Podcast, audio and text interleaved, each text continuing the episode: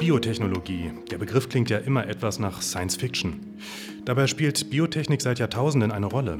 Eine der frühen Anwendungen war zum Beispiel etwas ganz Simples, die Herstellung von Wein und Bier mit Hefepilzen. Oder auch die Verarbeitung von Milch zu Käse.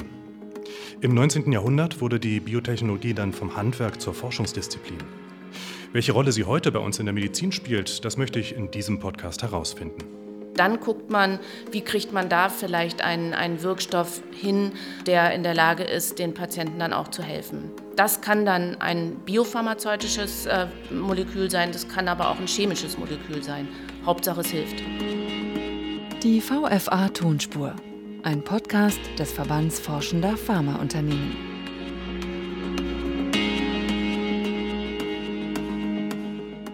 Herzlich willkommen zu einer neuen Episode der VFA Tonspur. Mein Name ist Philipp Eins. Was verbirgt sich hinter der Biotechnologie? Die Frage möchte ich heute mit zwei Gästen diskutieren. Zum einen Dr. Sabine Südow.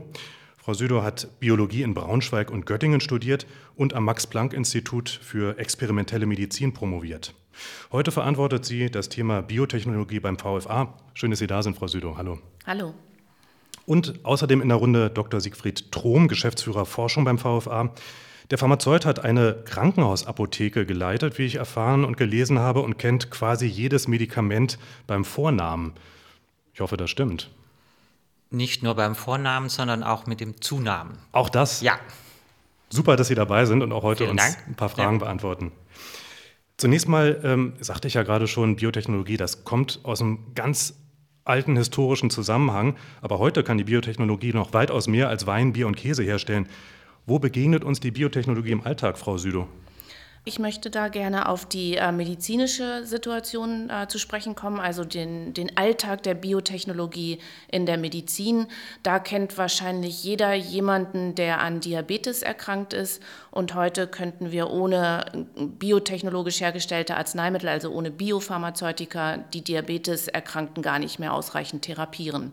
Das ist eine Erkrankung. Jeder kennt leider jemanden, der an Krebs erkrankt ist. Auch da hilft uns die medizinische Biotechnologie heutzutage sehr viel weiter. Oder auch, um noch eine Krankheitsgruppe zu nennen, die sehr weit verbreitet ist, die Autoimmunerkrankungen, in denen das Immunsystem des eigenen Körpers körpereigene Strukturen angreift. Dazu gehört zum Beispiel rheumatoide Arthritis oder Psoriasis. Auch da liefert die medizinische Biotechnologie Antworten. Das heißt, es geht aber ganz äh, im Grunde immer noch darum, dass man mit technischen Mitteln äh, ja letztendlich biologische Stoffe herstellt, die die Menschen nutzen und Krankheiten zum Beispiel bekämpfen können? Ganz genau. Wir nutzen ähm, natürliche Prinzipien, Prinzipien der Natur. Wir gucken uns ab, ähm, was kann unser Genom oder was kann das Genom von ähm, Mikro Mikroben und wir benutzen dann gentechnisch veränderte Zellen, um uns einen Wirkstoff herzustellen auf biotechnologischer Weise. Das heißt aber letztendlich ist das doch sehr viel komplexer als jetzt einfach äh, eine Bio-Banane aus dem Supermarkt. Biotechnologie hat damit erstmal gar nichts zu tun, auch wenn Bio damit im Wort steckt. Herr Trom, was finden Sie so faszinierend an dieser Disziplin? Das Faszinierende an dieser Disziplin ist, dass sie uns die Möglichkeit gegeben hat, schwere Krankheiten, die vorher nicht behandelbar waren, jetzt ganz gezielt zu behandeln. Und davon gibt es sehr viele Krankheiten und äh, die Möglichkeiten, die uns die Biotechnologie liefert, werden auch immer größer und immer weiter.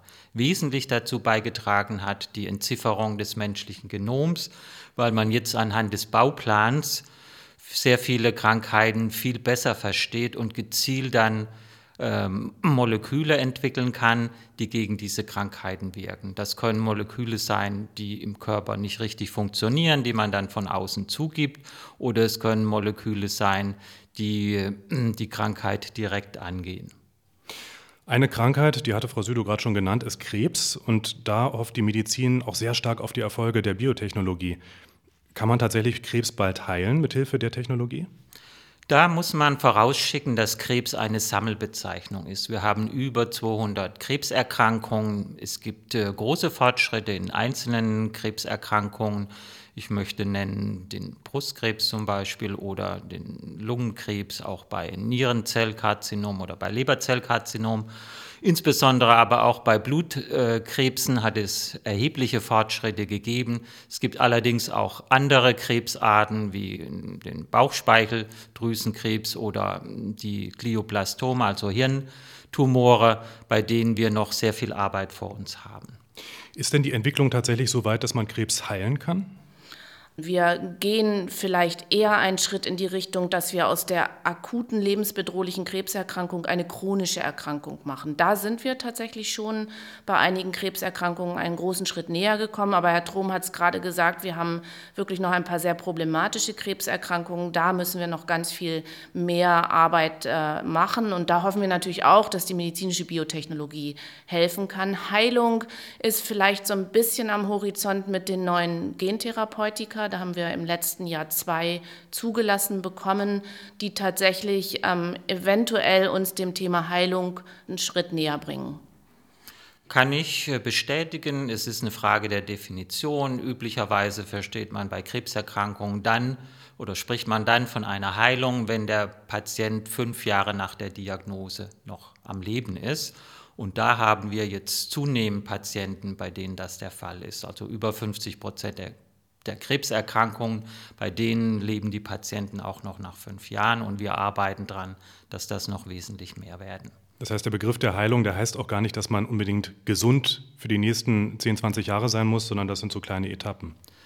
Es sind Etappen, es gibt die Fünfjahresschwelle, es gibt die Zehnjahresschwelle. Das Problem ist immer, es kann Rückfälle geben. Hm? Und man kann vielleicht noch ergänzen, wenn man sich die Gesamtstatistik anguckt, wir sehen in Deutschland und anderen Ländern, dass die Zahl der Neuerkrankungen im Bereich Tumorerkrankungen steigt. Das liegt auch daran, dass wir einfach alle, Gott sei Dank, immer älter werden. Aber die Zahl der Todesfälle ähm, steigt nicht gleichermaßen mit an, sondern bleibt quasi stabil. Das zeigt, wie, wie viel besser wir geworden sind im, im Managen der Erkrankungen. Und wenn wir jetzt mal uns genauer anschauen, was eigentlich die äh, Biotechnologie, die medizinische Biotechnologie so genau kann in dieser äh, Krebsmedizin, ähm, dann sind das die sogenannten monoklonalen Antikörper, habe ich gelesen. Als Laie verstehe ich natürlich überhaupt nicht, was das ist. Was genau haben die mit Biotechnologie zu tun?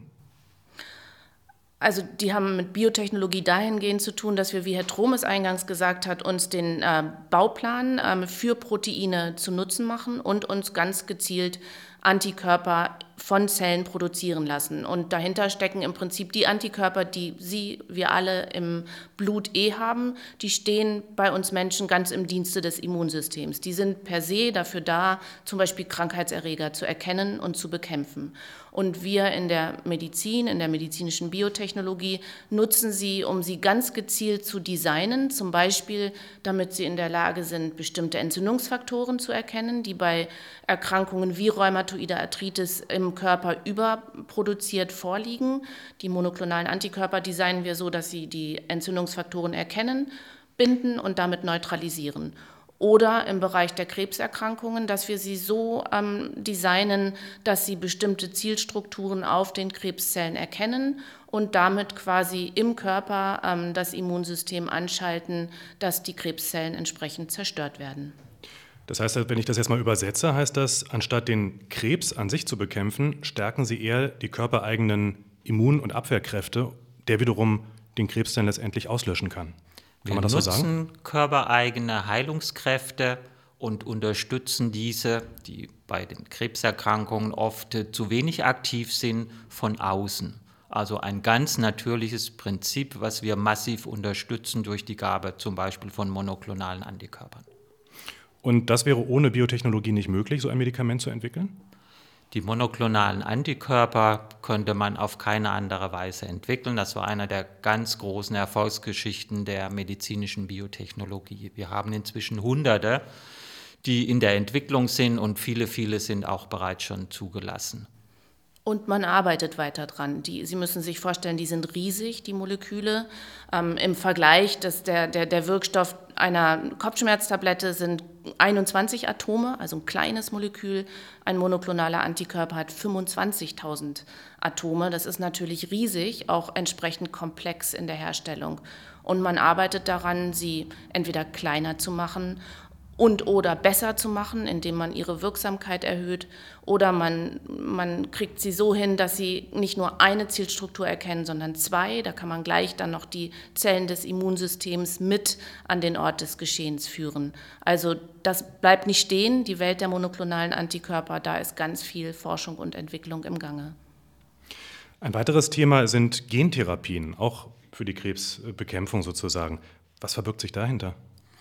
Bei Gentherapien wird von außen über eine Transferstelle, über ein, in aller Regel ein Virus, ein, gezielt ein Gen in den Körper eingebracht, was in den Körperzellen dann eine bestimmte Funktion erfüllt. In aller Regel ersetzt es ein defektes Gen im Körper und man kann damit zum Beispiel seltene Erbkrankheiten behandeln. Da kann man vielleicht noch ergänzen, dass es ganz besonders ähm, auch interessant bei den ähm, vielen genetisch bedingten seltenen Erkrankungen. Da hoffen wir uns natürlich auch, dadurch, dass wir das äh, Genom der Menschheit jetzt inzwischen kennen, dass man da eben die ganzen genetisch bedingten Erkrankungen viel besser kennenlernt und dann auch kausal ähm, behandeln kann, zum Beispiel auch mit gentherapeutischen Ansätzen. Seltene Erkrankungen treten tatsächlich nur ganz selten auch auf. Ich glaube, es sind äh maximal eine Person pro 2000 Einwohner in der EU. Das ist so eine gängige Definition. Äh, das kann Krebs sein oder was sind das eigentlich für Erkrankungen? Die dahinter stehen. Das Spektrum ist extrem ähm, heterogen. Ähm, das, das, können Sie sich vorstellen. Wir kennen insgesamt 6.000 bis 8.000 seltene Erkrankungen. Darunter sind tatsächlich auch etliche onkologische Erkrankungen, also Krebserkrankungen, schon allein, weil ähm, die ganzen Krebserkrankungen bei Kindern selten sind. Ähm, aber es sind auch Stoffwechselerkrankungen darunter beispielsweise. Also wenn zum Beispiel ein Enzym fehlt, das man braucht, um bestimmte Stoffwechselprodukte abzubauen, dann häufen sich diese Stoffwechselprodukte im Körper des Patienten an und machen Schäden. Ähm, und da kann man sich gut vorstellen, da macht man halt einen Enzymersatz, ähm, entweder über das Protein oder eventuell auch über eine Gentherapie. Und das war vorher nicht möglich, diese seltenen Erkrankungen zu behandeln? Also bevor man jetzt eben tatsächlich diese ganz komplexen Medikamente mit Hilfe der äh, Biotechnologie entwickeln konnte? Ich glaube, da kann man sagen, das ist vor allem ähm, die ganze Technik dahinter, also die Molekularbiologie, ähm, die ganzen Tools, die man braucht, um überhaupt eine Krankheit identifizieren zu können, beschreiben zu können. Also was genau ist der Grund, ähm, dass diese Krankheit ausgelöst wird?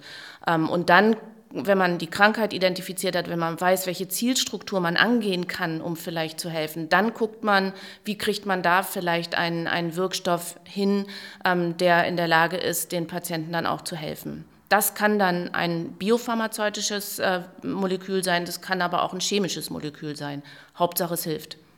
Aber wie groß die Bedeutung der Biotechnologie gerade bei seltenen Krankheiten ist, sieht man daran, dass über 80 Prozent dieser 6.000 bis 8.000 seltenen Krankheiten genetisch bedingt sind. Von daher ist die Aufklärung des, äh, der eigentlichen Ursache extrem wichtig und hilfreich und das geht nur mit Biotechnologie. Haben Sie ein Beispiel, so eine richtige Erfolgsgeschichte, ähm, wo die Biotechnologie so eine seltene Erkrankung auch heilen konnte? Heilen in dem Sinne nicht, aber es gibt einige oder immer mehr jetzt von seltenen Krankheiten, wo man durch ständige Zugabe von fehlenden Enzymen, die der Körper bei diesen Menschen nicht korrekt herstellen kann, den Patienten doch ein einigermaßen normales Leben ermöglichen kann. Zum Beispiel bei Morbus Gaucher oder Morbus Fabry oder Morbus Pompe. Was ist das? Das sind alles seltene Stoffwechselstörungen. Der Bauplan im Körper ist extrem komplex und an irgendeiner kleinen Stelle ist ein Enzym ausgefallen durch einen Gendefekt und da würden sich jetzt Abbauprodukte im Körper, die jeden Tag anfallen, anhäufen und sozusagen die Organe und das letztendlich das Gehirn vergiften. Und durch die Zugabe von solchen Enzymen von außen kann man diese Abbauprodukte in den normalen Abbauprozess dann wieder einbringen. Bei Morbus Pompe zum Beispiel ist eigentlich sehr beeindruckend, ist es eine Muskelschwäche, die durch so einen ähm, Enzymdefekt entsteht. Dass, wenn, wenn Sie ein Baby anfassen, das Morbus Pompe hat, das kann überhaupt keine Körperspannung aufbauen. Und Muskelschwäche ist natürlich auch schlecht, wenn man an Atmung denkt. Also deshalb, das ist wirklich auch eine lebensbedrohliche Erkrankung. Ohne Therapie sterben die Kinder sehr früh. Ja, das klingt so, als seien die Überlebenschancen überhaupt ganz gering. Bei manchen ist es so. Also das ist wirklich ähm, tatsächlich so, dass manche Kinder ihren ersten, ihren fünften, ihren neunten Geburtstag nicht erleben. Also je nach Erkrankung. Das, wie gesagt, da können wir jetzt lange drüber reden. Bei 6.000 bis 8.000 seltenen Erkrankungen gibt es sehr viele Erkrankungsbilder. Aber ein eindrückliches Beispiel, was vor allen Dingen kleine Jungs betrifft, ist ADAS-Kit. Das ist eine Störung im Aufbau des Immunsystems von diesen Kindern. Die mussten bisher in Plastikzelten steril gehalten werden, ohne Kontakt zur Mutter, ohne Kontakt zum Vater, also keine körperliche Berührung. Jeder Keim kann bei denen eine lebensgefährliche Infektion auslösen. Da gibt es jetzt seit äh, wenigen Jahren eine Gentherapie, mit denen dieser Gendefekt korrigiert werden kann. Und diese Jungen können dann ganz normal hier aufwachsen. Also eine erhebliche Erleichterung für das alle. Das ist ein Eltern, unglaublicher Durchbruch. Ja. Ja. Also Körperkontakt zum eigenen Kind, das spricht wahrscheinlich schon für sich, wenn das wieder möglich ist. Nun sprechen wir über Biotechnologie in der Forschung. Ähm, letztendlich ist Biotechnologie aber auch für den Forschungsstandort Deutschland äh, insgesamt, auch für die Produktion vermutlich sehr bedeutend. Ähm, welche Bedeutung wird das auch in Zukunft noch haben? Eine große. Ja. Also ähm, deshalb werben wir als VFA und als VFA Bio auch immer sehr für innovationsfreundliche Rahmenbedingungen, die wir wirklich brauchen, um unseren Standort, den Standort Deutschland auf dem Niveau zu halten und auch voranzubringen. Sie sagen, das, äh, sprechen das Thema Produktion an. Wir sind hier in Deutschland für die Produktion von Biopharmazeutika die weltweite Nummer zwei hinter den USA. Die USA sind ja viel größer als wir, das ist also numerisch schon mal kein Wunder. Das ist stark ähm, und das liegt daran, dass wir ähm, mehrere sehr große Produktionsstätten haben und die sind extrem investitionsintensiv. Die bauen sich nicht von heute auf morgen und es braucht wirklich Ressourcen und die wollen wir natürlich halten und ausbauen und gerne auch noch neue ähm, Produktionsstätten dazu bringen. Die Biotechnologie sichert in Deutschland mehrere Zehntausend Arbeitsplätze direkt und man darf nicht vergessen, wie viele indirekt dann dranhängen. Zum Beispiel bei den großen Produktionsstätten natürlich brauchen die eine entsprechende Ausrüstung, also entsprechende Maschinen, Kontrollgeräte, Laborkapazitäten und dergleichen, die Zulieferer, die Handwerker. Das alles noch mit dazu genommen, kann man sehen, welche große Bedeutung die Biotechnologie auch für den Arbeitsmarkt hier in Deutschland hat, weil das sind alles sehr hochwertige Arbeitsplätze die den Standort Deutschland und auch unseren Wohlstand eben sichern. Herr Trom, wenn wir jetzt in fünf bis zehn Jahren uns wieder treffen und das gleiche Gespräch noch einmal führen, worüber würden wir dann uns austauschen, dann sprechen? Es gibt eben unglaubliche ähm, Herausforderungen für die Medizin. Krebs ist eine, HIV ist eine. Werden diese Krankheiten dann alle besiegt sein? Besiegt glaube ich nicht. Also meine Überzeugung ist, äh, Kranksein gehört einfach zum täglichen Leben dazu. Wir werden nicht alle Krankheiten besiegen, aber ich glaube, wir haben schon sehr viel erreicht hier auf dem Weg, das Leben speziell hier in Deutschland doch wesentlich angenehmer zu machen. Und Gesundheit ist zwar nicht alles, aber ohne Gesundheit ist alles nichts. Ein schönes Schlusswort. Wie die Biotechnologie die Forschung beflügelt und dabei hilft, Krankheiten zu heilen. Das waren Dr. Sabine Südow und Dr. Siegfried Trom vom Verband Forschender Pharmaunternehmen. Danke Ihnen beiden und danke fürs Zuhören. Am Mikrofon verabschiedet sich Philipp 1.